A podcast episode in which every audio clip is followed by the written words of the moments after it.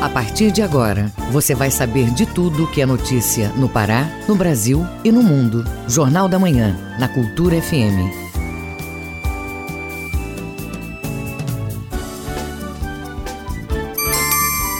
Sete horas em ponto. Sete em ponto. Bom dia, ouvintes ligados na Cultura FM no portal Cultura. Hoje, quinta-feira, 3 de setembro de 2020. Começa agora o Jornal da Manhã com as principais notícias do Pará, do Brasil e do mundo. Apresentação Brenda Freitas e Isidoro Calixto. Participe do Jornal da Manhã pelo WhatsApp 985639937. Mande mensagens de áudio e informações do trânsito. Anote 985639937. Os destaques da edição de hoje. Cimento e aço paraense estão entre os mais caros do Brasil. Tribunal Regional Eleitoral do Pará treina chefes de cartórios para mudanças na transmissão de dados referentes às eleições 2020. Estado do Pará gerou cerca de 7.300 postos de trabalho. Previsão é de forte calor durante todo o mês de setembro no Pará. Ministério Público do Estado recomenda às prefeituras divulgarem situação da coleta de lixo do aterro sanitário de Marituba. Ministério Público Federal combate fraudes em cotas. Cerca de 33 filmes poderão ser vistos online no Amazônia Doc. História em quadrinhos retrata a floresta ameaçada. E tem ainda as notícias do esporte. Técnico do Remo critica a imprensa esportiva. E o Paysandu decepciona e perde dentro da Curuzu para o Jacuipense da Bahia. E ainda nesta edição, o governo federal decide zerar o imposto sobre importação de arroz para conter alta do produto no país. BNDES lança a segunda edição de programa voltado para startups. E a Fiocruz analisa os impactos da pandemia da Covid-19 no Brasil. Essas e outras notícias agora no Jornal da Manhã de 10 de setembro de 2020. 7 horas 2 minutos. 7 e 2. O Pará é notícia. Custodiados do sistema prisional de Almerim, cidade do Baixo Amazonas, recebem atendimento de saúde. Confira esse e outros destaques no Giro do Interior com Bruno Barbosa. Pessoas privadas de liberdade custodiadas na carceragem de Almerim, no Oeste Paraense, receberam na última segunda-feira serviços de saúde da Secretaria de Estado de Administração Penitenciária. Foram oferecidos serviços de enfermagem, avaliação biopsicossocial, palestra e teste rápido para a Covid-19. A equipe atendeu 17 internos na unidade para melhorar a qualidade de vida e eliminar a propagação de doenças. Todos foram examinados individualmente. Aos que necessitaram, houve ainda medicação. Na região de integração do Rio Capim, a Secretaria de Estado de Transporte, CETRAN, lançou o terceiro aviso de licitação para a construção e pavimentação do terceiro lote da PA 256, uma das maiores rodovias do estado, com mais de 360 quilômetros de extensão. Nesse lote vão ser pavimentados 43 quilômetros e meio de rodovia no trecho entre a PA 451 até o entroncamento da PA 150 no município de Tailândia. Ao todo vão ser construídos e pavimentados 150 quilômetros da rodovia com investimento de mais de 250 milhões de reais. Do sul e sudeste do Pará, o Corpo de Bombeiros e a Coordenadoria Estadual da Defesa Civil continuam as ações de combate a incêndios e queimadas nas regiões que são polos da Operação Fênix. Na semana passada, militares atuaram em três municípios paraenses: São Félix do Xingu, Parauapebas e Novo Progresso. O objetivo é dialogar com os proprietários de fazendas e trabalhadores sobre o risco de se tocar fogo em vegetação nessa época do ano e mostrar que existe legislação que proíbe a prática. Bruno Barbosa, Rede Cultura de Rádio. E continuando com as notícias do interior, vamos agora com as notícias do oeste do Pará com Miguel Oliveira. Bom dia, Miguel. Bom dia, Brenda. Bom dia, Isidoro, ouvintes do Jornal da Manhã. Sabem aqueles pacientes que, mesmo após o período de quarentena da Covid-19, apresentam algum tipo de sequela? Pois é, a doença pode ser incapacitante, prejudicando a realização de atividades cotidianas simples, como um cansaço e falta de energia desproporcionais, e comprometendo a rotina com a família ou o trabalho. Aqui em Santarém, o Serviço Multiprofissional Psicossocial e de Reabilitação para Pacientes Pós-Covid-19 completou 30 dias com mais de 900 atendimentos. Os atendimentos pós-Covid-19 acontecem em três dias na semana, quartas, sábados e domingo, das 8 às 17 horas, na Unidade de Saúde Descentralizada, localizada na Escola Álvaro Adolfo. Aqui em Santarém já foram registrados mais de 9 mil casos confirmados de Covid-19, com 384 vítimas. Brenda e Isidoro, agora na área policial. Na cidade de Prainha, um jovem foi preso pela polícia militar por plantar maconha em um terreno da zona rural do município. O dono do plantio da maconha estava em uma área do terreno, segundo a polícia militar. Ele foi abordado e foi preso no local onde foram encontrados pés de maconha com aproximadamente um metro de altura. O suspeito relatou que o plantio seria para comercialização, mas o objetivo maior seria a produção de semente de cannabis sativa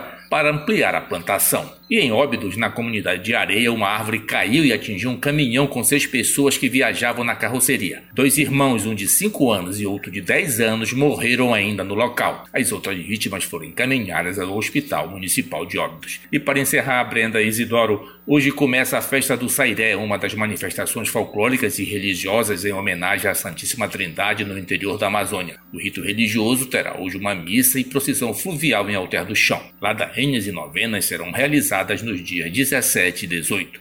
De Santarém, Miguel Oliveira, Rede Cultura de Rádio. 7 horas e 6 minutos. 7 e 6. Jornal da Manhã. Informação na sua sintonia. As prefeituras de Marituba, Ananindeua e Belém têm cinco dias para divulgar informações sobre a data de encerramento do aterro sanitário e criar soluções para o destino do lixo nesses municípios, como nos, conta, como nos conta o repórter Marcelo Alencar. A recomendação solicita que sejam adotadas medidas urgentes de divulgação à população de informações sobre o encerramento das atividades da Central de Processamento e Tratamento de Resíduos de Marituba. O engenheiro sanitarista Gerson Valdez aponta a importância de um novo destino para os resíduos gerados nos municípios de Belém, Ananindeua e Marituba. Cita também, através da cobrança feita pelo Ministério Público, que as prefeituras adotem políticas públicas no sentido de engajamento das populações no que se refere à coleta seletiva nos bairros, com o objetivo de diminuir os resíduos gerados diariamente nos bairros dos municípios. Segundo o Ministério Público do Estado, a informação deve conter prazo, adoção, providências e a data prevista para o encerramento do aterro sanitário de Marituba. O texto recomenda também que a divulgação deve ser realizada nos meios de comunicação, como, por exemplo, rádio, TV e internet. As prefeituras devem informar o cumprimento das observações no prazo de 48 horas, sob pena da adoção das medidas judiciais cabíveis. Gerson Valdez alerta sobre o possível colapso da falta do serviço caso as medidas não sejam atendidas. Caso os municípios não cubram tais prazos e não tenhamos uma nova área para a implantação do novo projeto para o aterro definida até 5, mês 5 de 2021, ficaremos sujeitos ao colapso na coleta de resíduos dos municípios. O Ministério Público já havia solicitado, por meio de ofício, que os municípios mantivessem a população informada. Até o momento, não houve retorno por parte do município de Ananindeua. O município de Marituba também não deu início à divulgação. Quanto ao município de Belém, o mesmo oficiou ao Ministério Público que já havia informações sobre os catadores em seu site institucional e que não mais participaria das rodadas de discussões sobre o aterro. Marcelo Alencar, Rede Cultura de Rádio. Ministério Público Federal recomenda à Universidade Federal do Pará e ao Instituto Federal de Educação, Ciência e Tecnologia do Estado sobre a necessidade de criação de comissões especiais de verificação da autodeclaração étnico-racial. A diretriz se refere aos processos seletivos de alunos. As informações você confere com a repórter Tamires Nicolau. A recomendação busca combater fraudes às políticas de cotas, além de preservar a representatividade dos grupos destinados à medida. Em todo o país, o Ministério Público Federal recebeu denúncias de que não negros e não indígenas ocupam vagas destinadas a estudantes pretos, pardos e indígenas. A Procuradora Regional dos Direitos do Cidadão, Nicole Costa, explica a iniciativa. É uma política pública que se destina a garantir igualdade, a garantir a representatividade representatividade desses grupos historicamente excluídos desses espaços. Então, é de suma importância que essas instituições mantenham comissões qualificadas para esse propósito. E é importante que se diga também que, caso haja uma fraude, se não houver essas comissões que consigam é, reprimir imediatamente isso, possivelmente ela só vai ser identificada, investigada, punida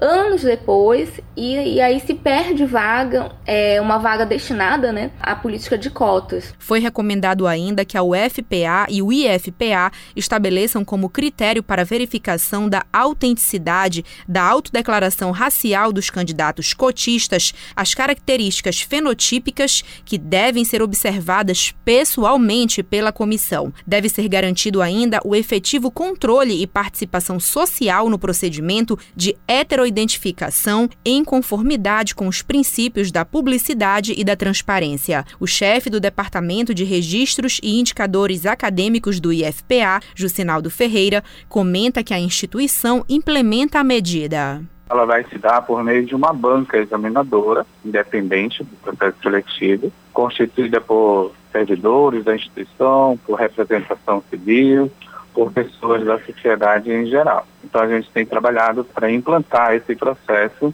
de aferição no próximo processo seletivo do IFK de 2021. O Ministério Público Federal estabeleceu um prazo de 20 dias para que a UFPA e o IFPA se manifestem sobre as medidas recomendadas e também apresentem cronograma para a implementação das comissões. Tamires Nicolau, Rede Cultura de Rádio. Em nota, a UFRA informou que já criou uma comissão para apurar denúncias de fraudes na ocupação de cotas em processos seletivos e vai decidir sobre a adoção de comissão de verificação ao discutir o edital para o seu próximo processo seletivo. 7 horas 12 minutos. 7 e 12. Você está ouvindo Jornal da Manhã. Tribunal Regional Eleitoral faz treinamento preparatório para eleições 2020.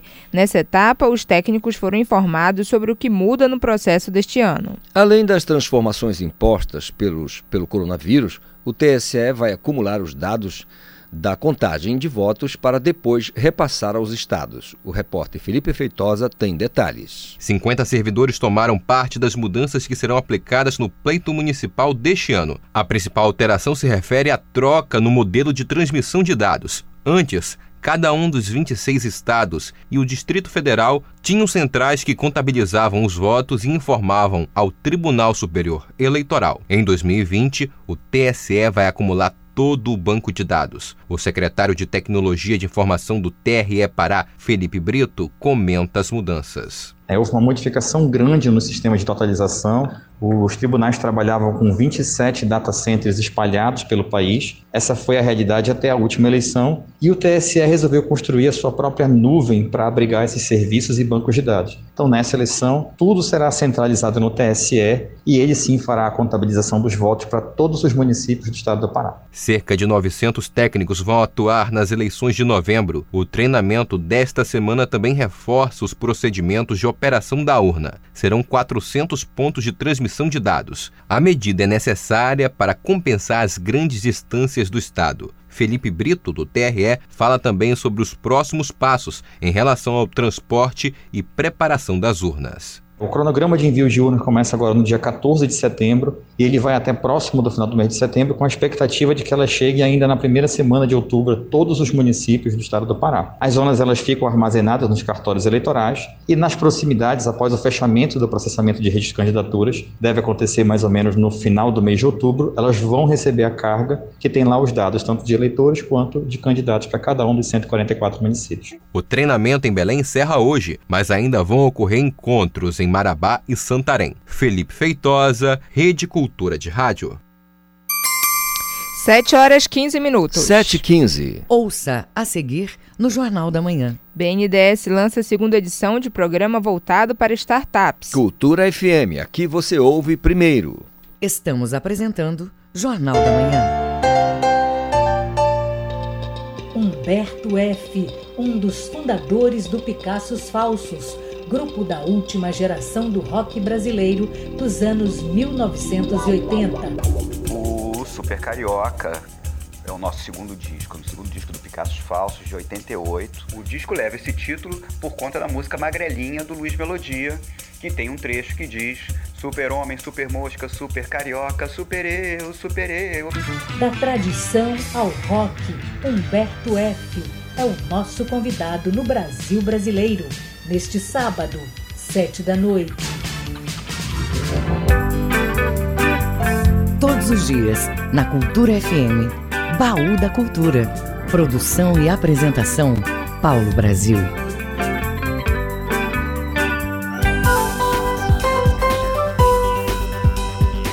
Voltamos a apresentar Jornal da Manhã. Previsão do tempo. Segundo o Instituto Nacional de Pesquisas Espaciais, o INPE, a quinta-feira amanhece com sol e nuvens na região do Baixo Amazonas e Calha Norte. Pode chover à tarde com trovoadas em pontos isolados da região. Mínima de 25, máxima de 36 graus em Porto de Mois. Manhã de sol e nuvens também no Marajó e Ilhas. Pode chover forte com trovoadas à tarde em pontos isolados da região. Mínima de 24 e a máxima de 36 graus em Anajás. Na mesma região de Belém, o sol aparece entre nuvens pela manhã.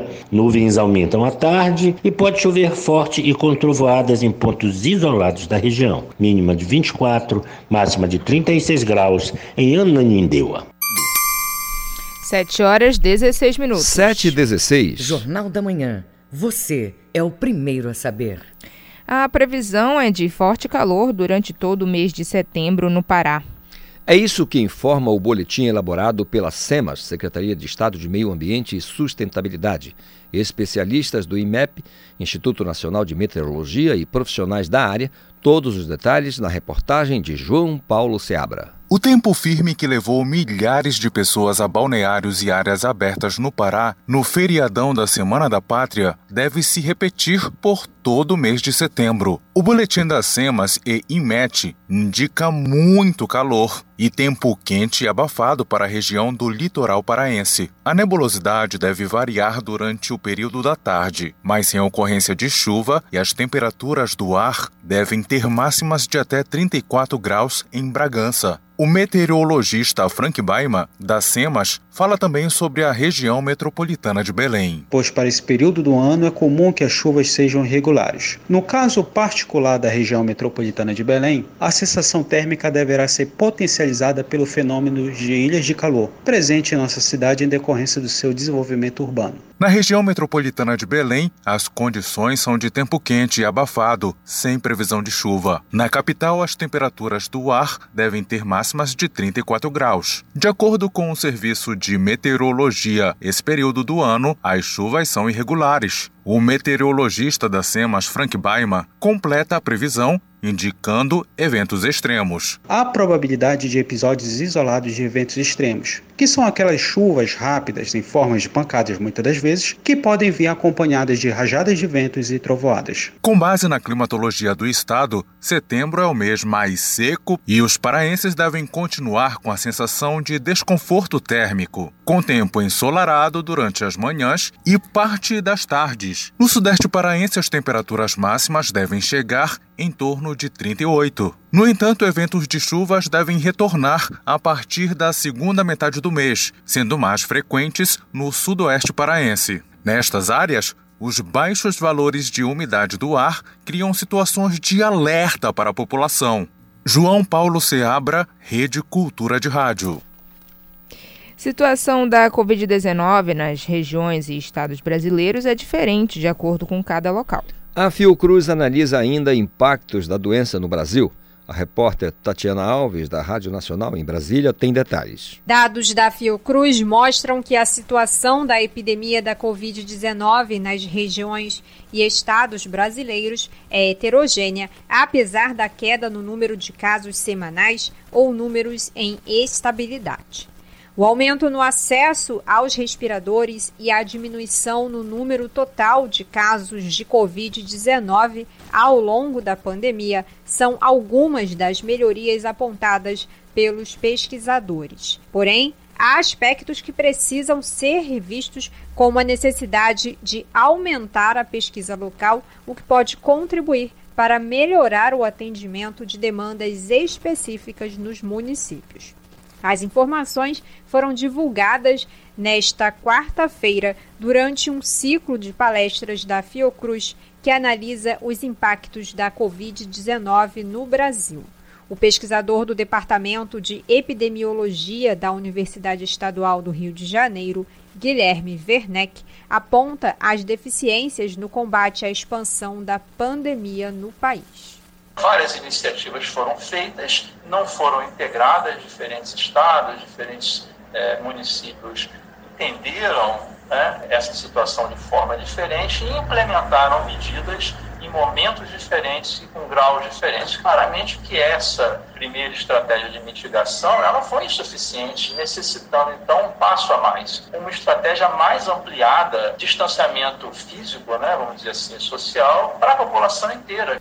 Em média, os casos fatais no Brasil levaram 15 dias entre o surgimento dos primeiros sintomas até o óbito. Os homens correm duas vezes mais risco de desenvolverem quadros mais graves da doença. A probabilidade de morte é maior em pessoas com mais de 70 anos.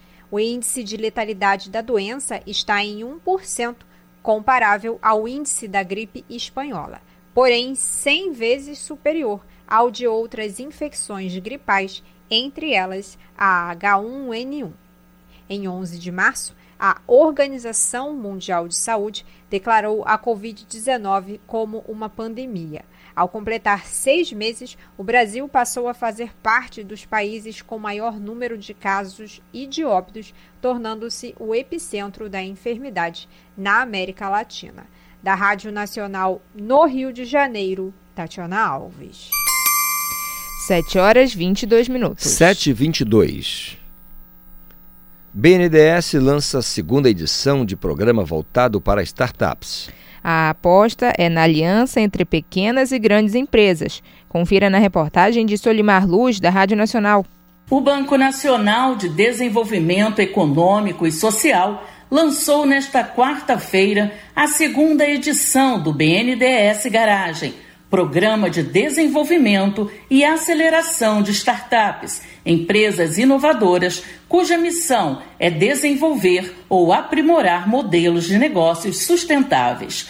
A ideia é atender as demandas da sociedade e os desafios ambientais, auxiliar na criação e no desenvolvimento de empreendimentos que apresentem soluções sustentáveis com resultados social, ambiental e financeiro positivos. Durante a live de lançamento do BNDES Garagem, o presidente do banco, Gustavo Montesano, ressaltou a importância do projeto. Ter novas ideias, pessoas com ideias diferentes, pessoas ousadas, empresas pequenas atuando em parceria com empresas grandes, têm um poder transformacional. Então a gente vê aqui nessa agenda realmente uma oportunidade de mudar o Brasil. E é por isso que a gente optou por focar esta edição na agenda de impacto social e ambiental, que é exatamente a agenda pela qual a gente está propondo que o BNDES navegue ao longo dos próximos anos. Lançada em 2018, a primeira edição do BNDES Garagem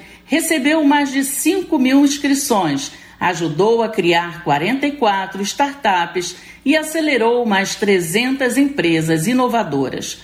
O edital de chamada pública para o projeto já está na página do BNDES na internet. Da Rádio Nacional no Rio de Janeiro, Solimar Luz. O Mundo é Notícia. Ouça agora o que é destaque no mundo no Giro Internacional, informações com Ana Tereza Brasil.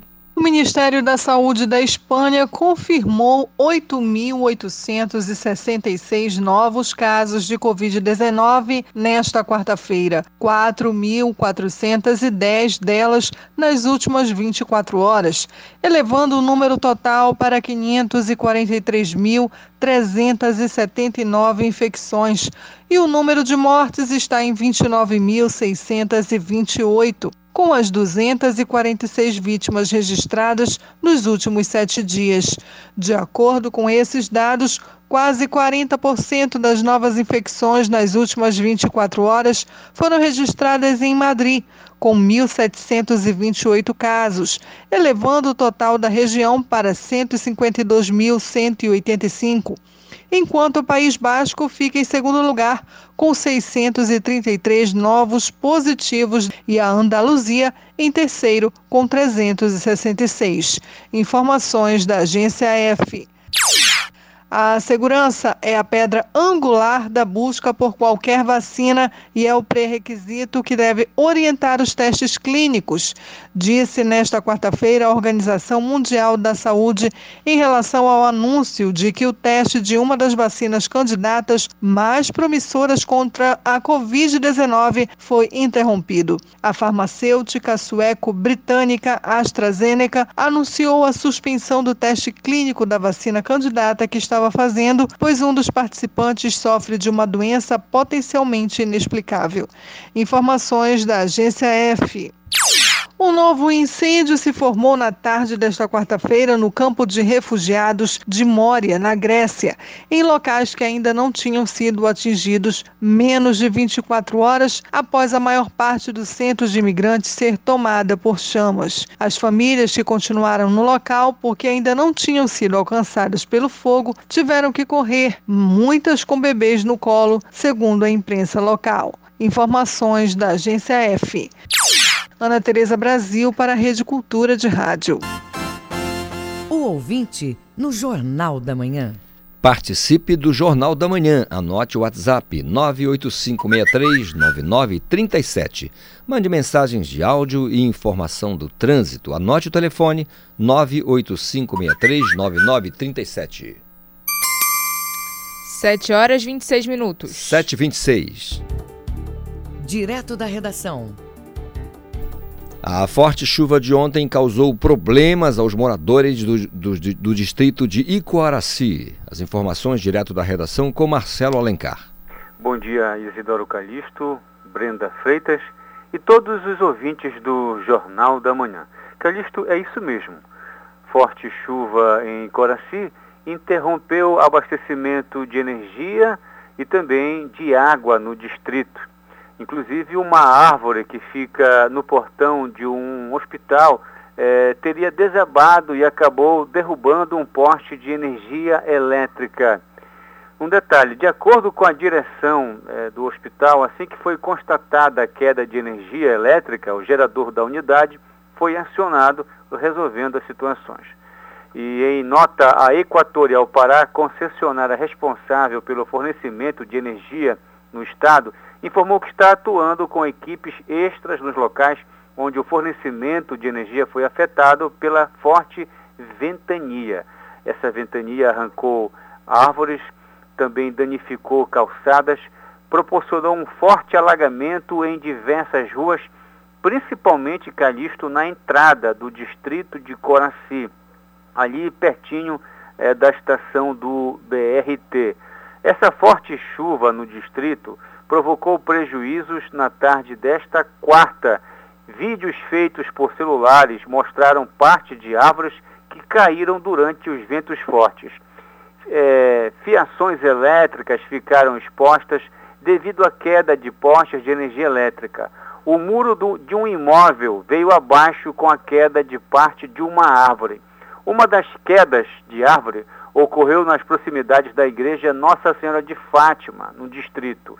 Outro incidente foi registrado na Avenida Augusto Montenegro, onde também uma árvore eh, tombou e os galhos atingiram um veículo. O tráfego foi interrompido no local e não houve feridos. Marcelo Alencar, direto da redação para o Jornal da Manhã, volta no comando Isidoro Calixto e Brenda Freitas. 7 horas 30 minutos. 7h30. Obrigado, Marcelo Alencar, pelas informações do, da, direto da redação. Ouça a seguir no Jornal da Manhã. A seguir tem as notícias do esporte. É daqui a pouco na Cultura FM. Estamos apresentando Jornal da Manhã. ZYD 233, 93,7 MHz. Rádio Cultura FM, uma emissora da Rede Cultura de Comunicação. Fundação Paraense de Rádio Difusão, Rua dos Pariquis, 3318. Base operacional, Avenida Almirante Barroso, 735, Belém, Pará, Amazônia, Brasil. Voltamos a apresentar Jornal da Manhã. Tábuas de marés. Em Salinas Marudá ao Gudual, a maré está enchendo, com a pré-mar prevista às 10 para as 10 da manhã. A baixa-mar acontece às 4h25 da tarde. Na Ilha do Mosqueiro, a maré está vazando e atinge seu ponto mais baixo às 9h35 da manhã. A maré cheia acontece às 4h10 da tarde. No Porto de Belém, a maré está vazando e a baixa-mar prevista às 11 horas da manhã. A maré cheia acontece às 4 e 10 da tarde. No porto de Vila do Conde, em Barcarena, a maré está vazando e a baixa-mar prevista às 11 e 15 da manhã. A maré cheia acontece às 5 horas da tarde. No Trapiche de Breves, na Ilha do Marajó, a maré está enchendo, com a pré-mar prevista ao meio-dia e meia e a baixa-mar às 8 e 10 da noite. 7 horas 30 minutos. 7h30. Esporte. Vamos ouvir agora as notícias do esporte com Manuel Alves. O Pará estará recebendo duas competições nacionais de futsal daqui até o início do ano que vem.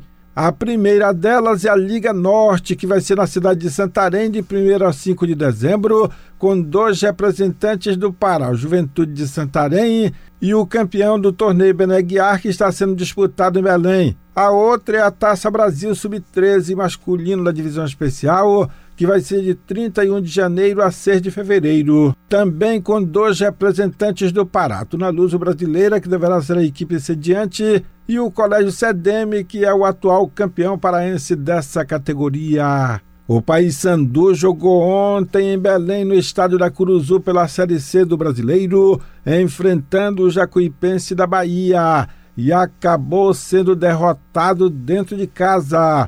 Placar do jogo: Jacuipense 2, Paysandu 1, marcando Danilo Rios e Tiaguinho para a equipe da Bahia descontando William Barros para o Paysandu. No final da partida, o técnico Hélio dos Anjos disse que a derrota não tinha explicação e até mostrou as falhas da equipe no gramado. Derrota não tem explicação. Muitas vezes a vitória você tem explicação. Derrota você vai explicar o quê? Nós somos mal. Nós somos mal e a responsabilidade é minha.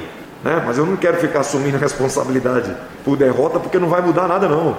Eu falar que a responsabilidade é minha. O que muda, o que tem que mudar é só as vitórias, acontecer a vitória. E aí é a responsabilidade dos jogadores. Falhamos no primeiro gol, falhamos em não, não articular jogadas ofensivas, falhamos no segundo gol. Você não persegue um jogador 40 metros num momento como aquele e define uma marcação mais dura, até mesmo tomar um cartão amarelo. Nós não fizemos nada para sair daqui com um resultado melhor. Com esse resultado, se ligue agora na classificação do Grupo A da Série C. Em primeiro, o Ferroviário do Ceará com 10 pontos. Em segundo, Santa Cruz com 10. Em terceiro, Remo com 8. E em quarto, Vila Nova também com 8 pontos. Depois aparecem Jacuipense da Bahia agora com 7 pontos. Manaus com meia dúzia. Botafogo da Paraíba com 5. Paysandu em oitavo lugar com 4. Imperatriz do Maranhão com 1 um ponto. E na lanterna, o 13 com 0. O próximo jogo do Paysandu será neste sábado, outra vez em Belém, na Curuzu, desta feita contra o Imperatriz do Maranhão, às 7 horas da noite. Hoje as atenções estarão voltadas para o jogo do Clube do Remo fora de casa em Campina Grande, diante do 13 da Paraíba. A bola vai rolar às 8 horas da noite com apito de Luiz Cláudio Sobral, da Federação Pernambucana de Futebol. O técnico Basola Júnior, que não falou nada após a derrota do último domingo do Mangueirão, decidiu falar ontem e mostrou toda a revolta dele contra as críticas que tem recebido da imprensa esportiva. Críticas maldosas que a gente vê plantando notícias infundadas como brigas de relacionamento hum, minha dentro do vestiário ou minha com jogadores. Esse tipo de crítica é que eu sinceramente me revolto, sabe? Desde que eu cheguei aqui, eu tô tomando pancada, né? Tava 11 jogos sem perder e os caras me dando pancada. E eu convido esses críticos veementes que estão só a ver o lado ruim do Clube do Remo, lá do ruim do Mazola Júnior, que acham que entende futebol e acham que o problema do Remo é, é, o treinador, que acham que a diretoria devia ter me demitido, que acham que eu não sirvo, que eu sou isso, que eu sou aquilo. Então eu convido eles pessoalmente para vir pessoalmente comigo para a gente discutir futebol. Com certeza a impressão que eles têm de mim, ou a ideia que eles têm de mim no meu trabalho será totalmente revertida. Era o que tínhamos do esporte para hoje no Jornal da Manhã desta quinta-feira. Jornal da Manhã que segue aqui pela 93.7, Rádio Cultura FM e a Rede Cultura de Rádio. 7 horas 35 minutos. 7h35. Educação. Pesquisa revela como a educação escolar se adaptou durante a pandemia.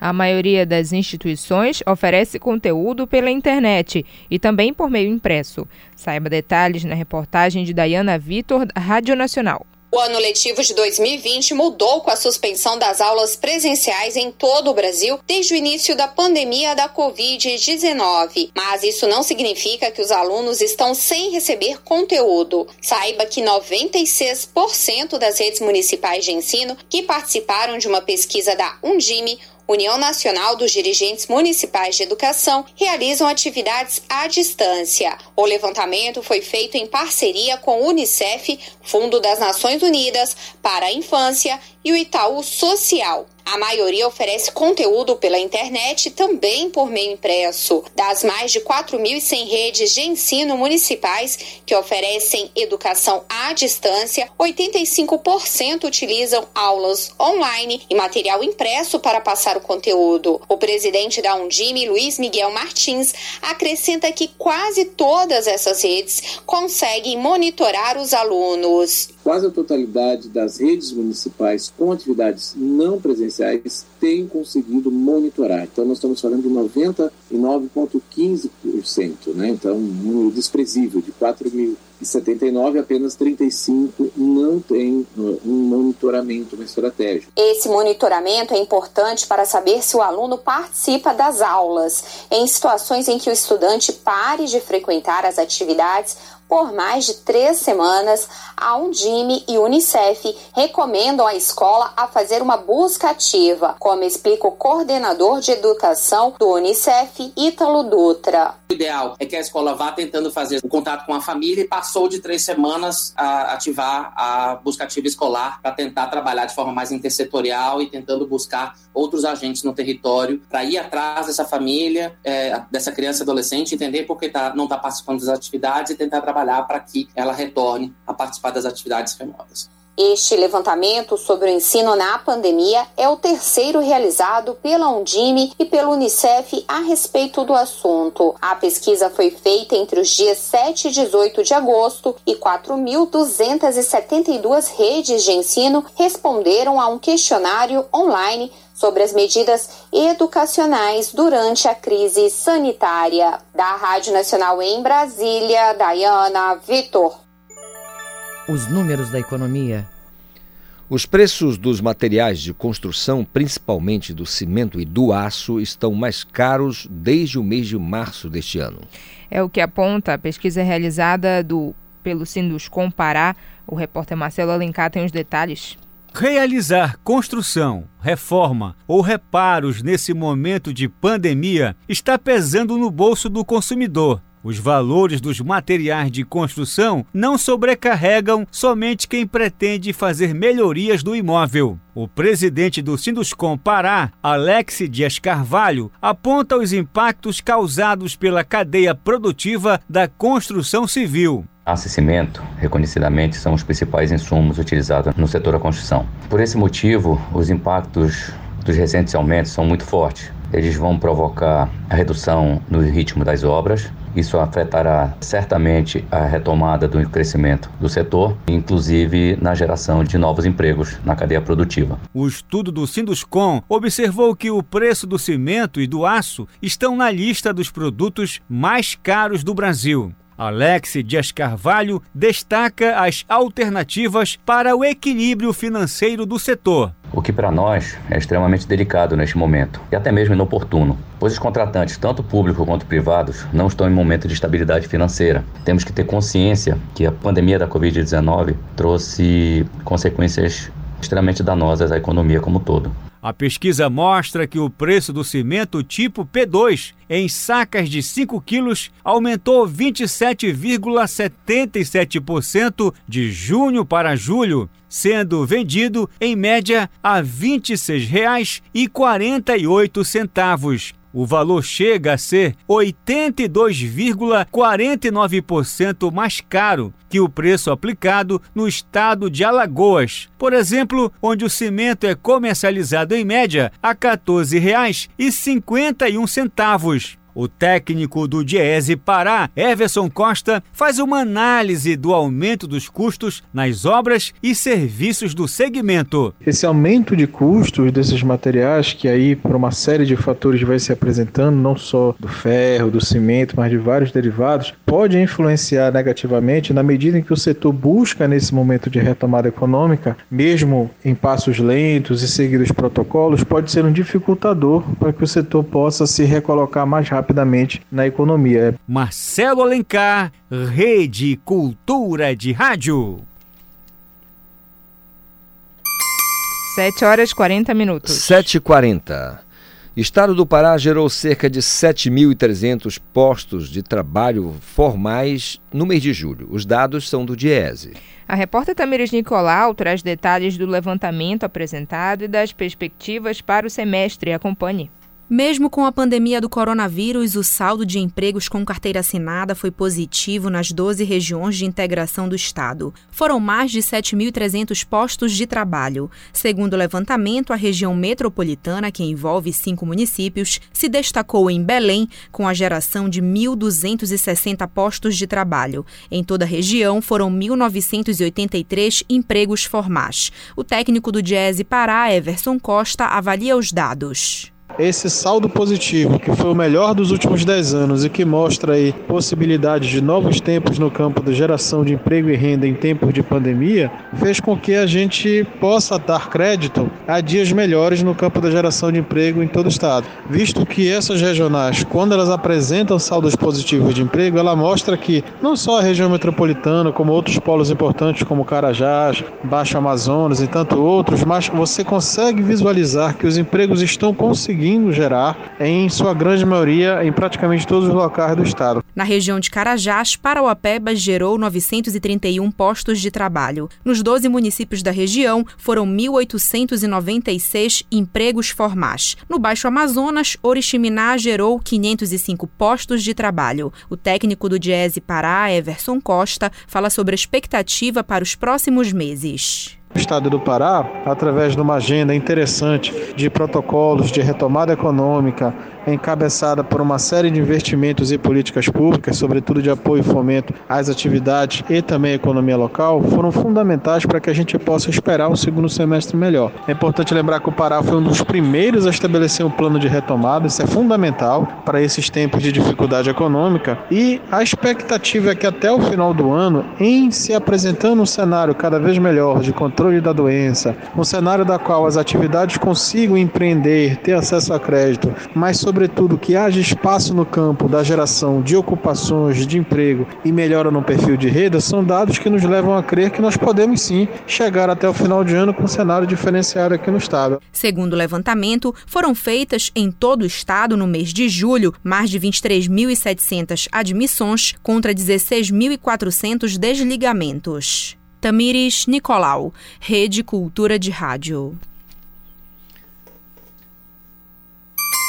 7 horas 43 minutos. 7h43.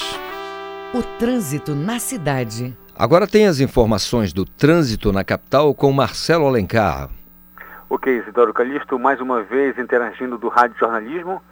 A gente começa falando sobre a questão da Almirante Barroso, Isidoro, bastante movimentada em ambos os sentidos, principalmente no trecho que compreende ali a Tavares Bastos, Júlio César, Lomas Valentina e também na esquina da Governador José Malcher. muito movimentada é, Almirante Barroso na manhã de hoje. Então é importante que os motoristas redobrem a atenção e mantenham os devidos cuidados para preservar principalmente o lado mais frágil que é o pedestre e o ciclista. Doca de Souza Franco com a Boaventura da Silva, o trânsito está tranquilo. Augusto Montenegro, bastante pesado, principalmente no sentido entroncamento distrito de Coraci, na esquina da Mário Covas e também do Tenoné, o trânsito está parado, congestionado. Sentido Icoraci Belém vai fluindo bem, mas com, é, com precauções, com é, atenção para os motoristas. E também a gente observa aqui trânsito tranquilo na Gentil Bittencourt com a Vila Coimbra. movimentação segue normal na Doutor Freitas com a Rômulo Maiorana. Na BR-316, o trânsito tá, está congestionado, principalmente do trecho que compreende o entroncamento até é, o viaduto do Coqueiro. Marcelo Alencar, direto da redação, para o Jornal da Manhã, volta no comando Isidoro Calixto e Brenda Freitas. Marcelo Alencar, obrigado pelas informações do trânsito ao vivo aqui para o Jornal da Manhã. 7 horas 45 minutos. 7h45. Ouça a seguir no Jornal da Manhã. Governo federal decide zerar o imposto sobre a importação do arroz. Cultura FM, aqui você ouve primeiro. Estamos apresentando Jornal da Manhã. Em 2020, a pandemia reinventou a angústia, a dor. De segunda a sexta, às duas da tarde, na Cultura FM, Coletânea. Produção e apresentação Paulo Brasil.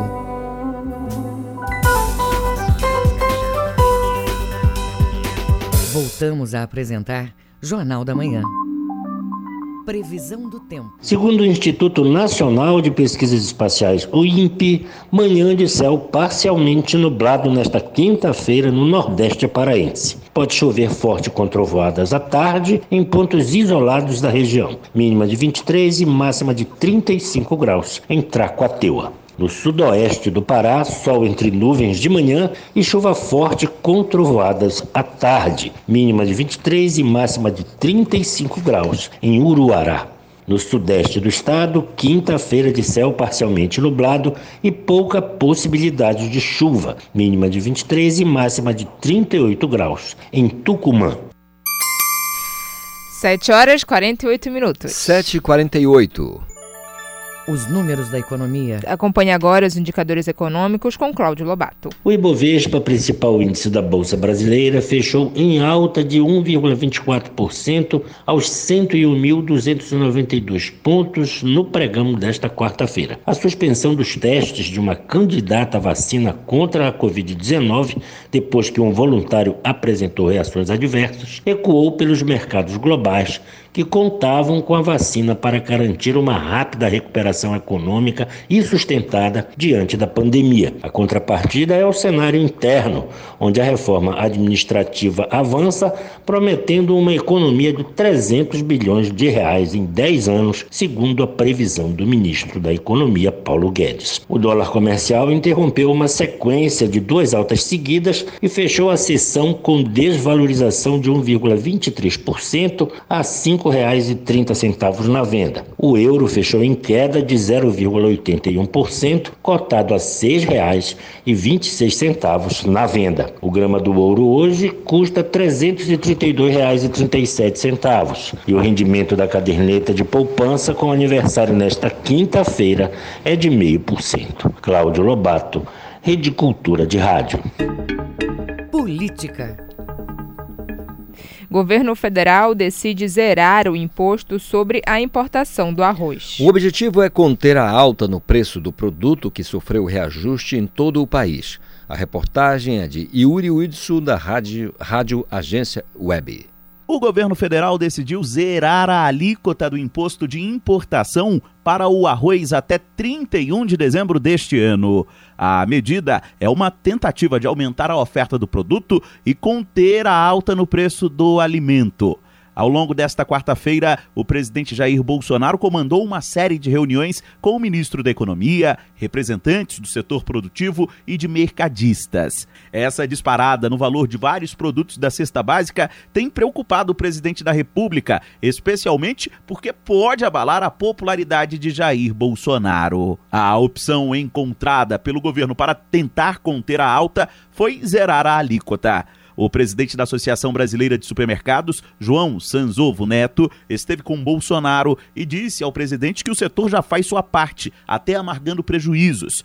Segundo ele, a tentativa de aumentar a oferta é a melhor opção. Quando esse produto começar a entrar, com certeza pode ser que já comece a haver redução de preço. Nós não temos um cartel, o que precisa sim é entrar mais produto, ter mais oferta uh, do arroz no mercado para resolver esse problema. Mais cedo, o vice-presidente Hamilton Mourão também comentou o assunto.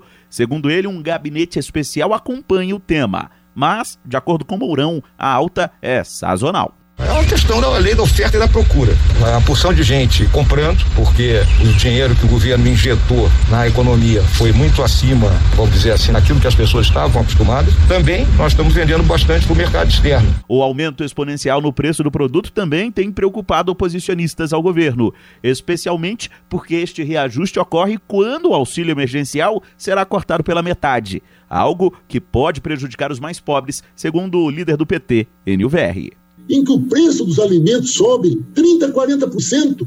Olha o preço do arroz, do óleo, da carne, sobe tudo. Você corta o auxílio emergencial. Apesar da redução da taxa ser imediata, os impactos, ou seja, a redução no preço para o consumidor, pode levar um tempo, já que tudo vai depender do ritmo de entrada de empresas estrangeiras no país. Agência Rádio Web, de Brasília, Yuri Hudson. Jornal da Manhã.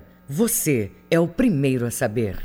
O FPA retoma com a coleta seletiva de vidro que estava interrompida desde 2018. A reportagem é de Cláudio Lobato. As cooperativas de catadores não conseguiam vender o vidro coletado e autorizaram a Comissão de Coleta Seletiva Solidária da Universidade a dar outra destinação ao material. Agora, um novo acordo entre a Prefeitura do campus e as cooperativas autorizou a destinação do vidro à indústria de São Paulo. A coleta está sendo retomada através de 16 pontos distribuídos na cidade universitária. A coordenadora da Comissão de Coleta, Lúcia Vilhena, dá mais detalhes. Serão coletados todos os tipos de vidros, né? Todos, com exceção de lâmpadas fluorescentes, lâmpadas comuns e de frascos com materiais químicos e hospitalares, né? E utilizados em laboratórios, uma vez que, que são classificados como resíduos perigosos e devendo receber todo um tratamento diferenciado conforme a legislação vigente.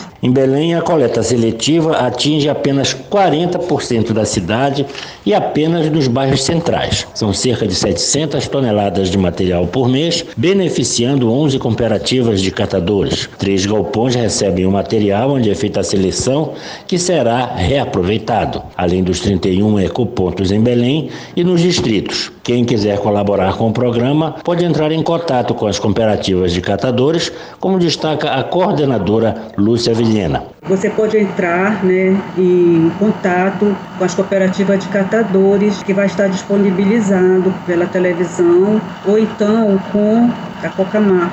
Né, o telefone do 99 10 2200. Cláudio Lobato, Rede Cultura de Rádio. 7 horas e 54 minutos. 7 e 54 Jornal da Manhã. Você é o primeiro a saber. Com a floresta amazônica como pano de fundo, Criança Índia, de Rafa Campos Rocha, é o primeiro quadrinho a ser lançado no selo de independentes da editora Guará. O material é produzido aqui mesmo no estado e tem o objetivo de entreter e educar. A reportagem é de João Paulo Seabra. A história é sobre uma criança nativa que enfrenta corajosamente os invasores da floresta. Ela será publicada mensalmente nas plataformas digitais. O lançamento de Criança Índia traz para a editora um nome já consagrado dos quadrinhos brasileiros, Rafa Campos, que assinou obras como Deus, Essa Gostosa e Magda pela Companhia das Letras e também Deus aos Domingos pela editora Veneta. O quadrinista e roteirista que mora em São Paulo, Rafa Campos, Campos comenta a importância de mostrar o contexto atual da população indígena. Criança Indígena foi um quadrinho que eu fiz para combater em algum dos meios possíveis, né, um dos meios que eu posso, a nova situação colonial que o Brasil atravessa, né? E o quadrinho é o meu meio, né? É um meio como qualquer outro, né, de arte para dizer o que você acha que deve ser dito. Roteirizado e desenhado por Rafa Campos, o quadrinho traz as ameaças do homem branco ao modo de vida da floresta, o povo e os recursos. A primeira edição do gibi conta com seis histórias da criança índia, duas desenhadas por Álvaro Maia. O quadrinista Rafa Campos detalha a produção que fala sobre o modo de ser dos indígenas. Criança Índia é um quadrinho, é uma história em quadrinho que busca combater essa figura do indígena passivo e que espera a destruição de braços cruzados. Então, é para tentar restabelecer o passado glorioso de luta indígena, né? Apesar de personificar a luta contra a exploração amazônica, pouco se sabe sobre o protagonista do quadrinho. A origem, idade ou gênero são desconhecidos. Habilidosa e igualmente impiedosa, o ser místico se prova muito mais do que uma lenda para milicianos, garimpeiros, madeireiros e capangas do agronegócio, que assolam a floresta latino-americana. Assim como os outros lançamentos da Guará, Criança Índia será publicado digitalmente. O quadrinho pode ser comprado no site da editora www.universoguará.com.br na Amazon e também na plataforma Super Comics. João Paulo Seabra, Rede Cultura de Rádio. Agenda Cultural. Cerca de 33 filmes poderão ser vistos online no Amazônia Doc.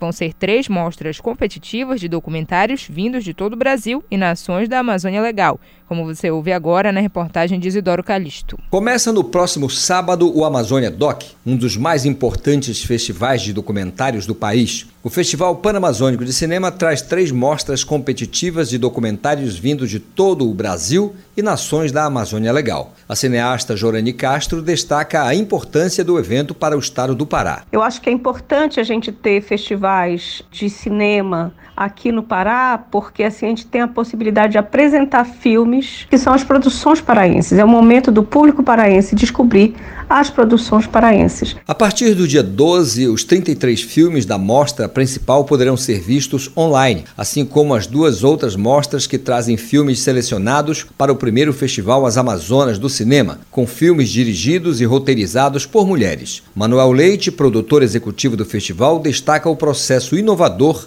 de pré-seleção dos filmes. Tivemos uma maior inclusão de filmes, de obras dos outros países da Panamazônia.